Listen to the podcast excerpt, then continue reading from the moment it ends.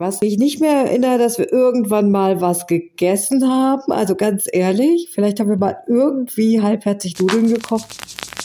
Sommer in Berlin, komm, lass uns um die Häuser ziehen. Sommer in Berlin, komm, lass uns ausziehen. Meine erste Reise. Promis berichten, wie das war. Das erste Mal ganz alleine in der Welt. Ohne Eltern, ohne Lehrer, ohne Aufpasser. Meine erste Reise. Das Sommerspezial des Mutmach-Podcasts von Funke. Ja, und heute berichtet von ihrer ersten Reise Anne Otto, die Psychologin und Autorin, war auch schon bei uns im Mutmach-Podcast zu ihrem Buch für immer Kind über das schwierige Verhältnis von uns zu unseren Eltern. Sie hat aber auch mit Verena Kahl, die hatten wir letztes Wochenende bei meiner erste Reise, zwölf Methoden der Selbstfindung getestet, nicht ganz unironisch. Stefanie Stahl lobt dieses Buch sogar. Oder gerade, woher kommt der Hass, die psychologischen Ursachen von Rechtsruck und Rassismus. Anne Otto kommt aus Hagen ja, da kommt Nena auch her und ach, aber das soll sie euch selbst erzählen. Es war alles ganz anders geplant. Das erste Mal weg ohne Eltern. Das war bei mir mit 15, 16 und war vor allem davon geprägt, mit meinen Eltern darüber zu sprechen, was denn überhaupt erlaubt wäre. Ich wollte mit ungefähr 10, 15 Freunden nach Italien fahren. Das war nicht drin.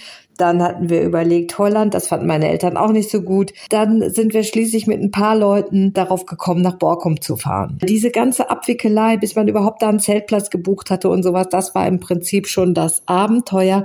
Und als wir dann mit 15 Hagenern vor dem Zeltplatz in Borkum standen, alle irgendwie mit kleinen, weiß ich nicht, Kassettenrekordern, schwarzen T-Shirts, da muss das für die Borkumer gewesen sein, wie ähm, in die Punks wieder in Westerland auflaufen, nur ein bisschen im Miniaturformat. Was wir uns vorgestellt hatten, zwei Wochen dort äh, zu zelten, zusammen als Clique zusammen zu sein, war natürlich, wie es immer so ist, die ersten zwei Tage schön, danach gab's Streit, man merkte, dass Küstennebel doch nicht so gut schmeckt und dass es vielleicht doch nicht ganz äh, verkehrt ist, ab und zu mal Sonnencreme zu benutzen, denn ziemlich schnell hatte man einen Sonnenstich und war auch irgendwie permanent irgendwie außer Gefecht. Was mich nicht mehr erinnert, dass wir irgendwann mal was gegessen haben, also ganz ehrlich, vielleicht haben wir mal irgendwie halbherzig Nudeln gekocht und insgesamt war das natürlich alles komplett herrlich. Die zwei bis drei Wochen, die wir uns vorgenommen hatten als Gruppe von Freunden aus der Schule, war natürlich komplett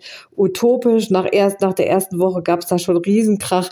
Äh, und Gott sei Dank wurde die ganze Fahrt nach etwa äh, zwei ähm, Wochen durch einen riesen äh, Sturm beendet, wo dann alle die Hälfte der Zelte gebrochen war, wir da irgendwie durch das Wasser warteten und klar war, okay, jetzt fahren wir wieder nach Hause.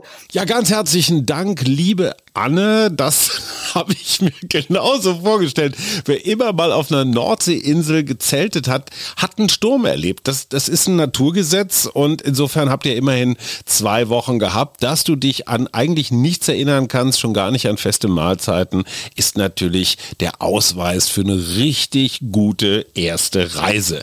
Naja, und Italien und Holland, das macht man dann irgendwann später. Ganz herzlichen Dank dafür. Für alle, die alle weiteren Folgen hören möchten mit unseren vielen prominenten, lustigen und durchaus auch dramatischen Geschichten. Ich sage nur Saskia Esken und die Ratten unter den Brücken von Avignon. Guckt einfach auf unsere Mutmach Podcast Seite oder auf unser Instagram Profil. Da sind alle Folgen zu finden. Morgen kommt Loffi, der geschätzte Kollege Andreas Loff, wunderbarer Podcaster und der erzählt, wie er seine erste Reise unter anderem auch in der finnischen Polizeihundeschule zugebracht hat und ich sag nur Riechproben. Aber das hören wir morgen von Loffi. Bis dahin viel Spaß und tschüss.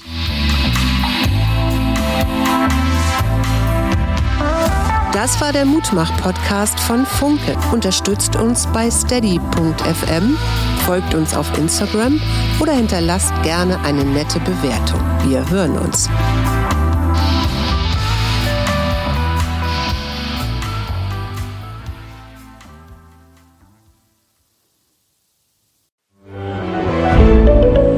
Ein Podcast von Funke.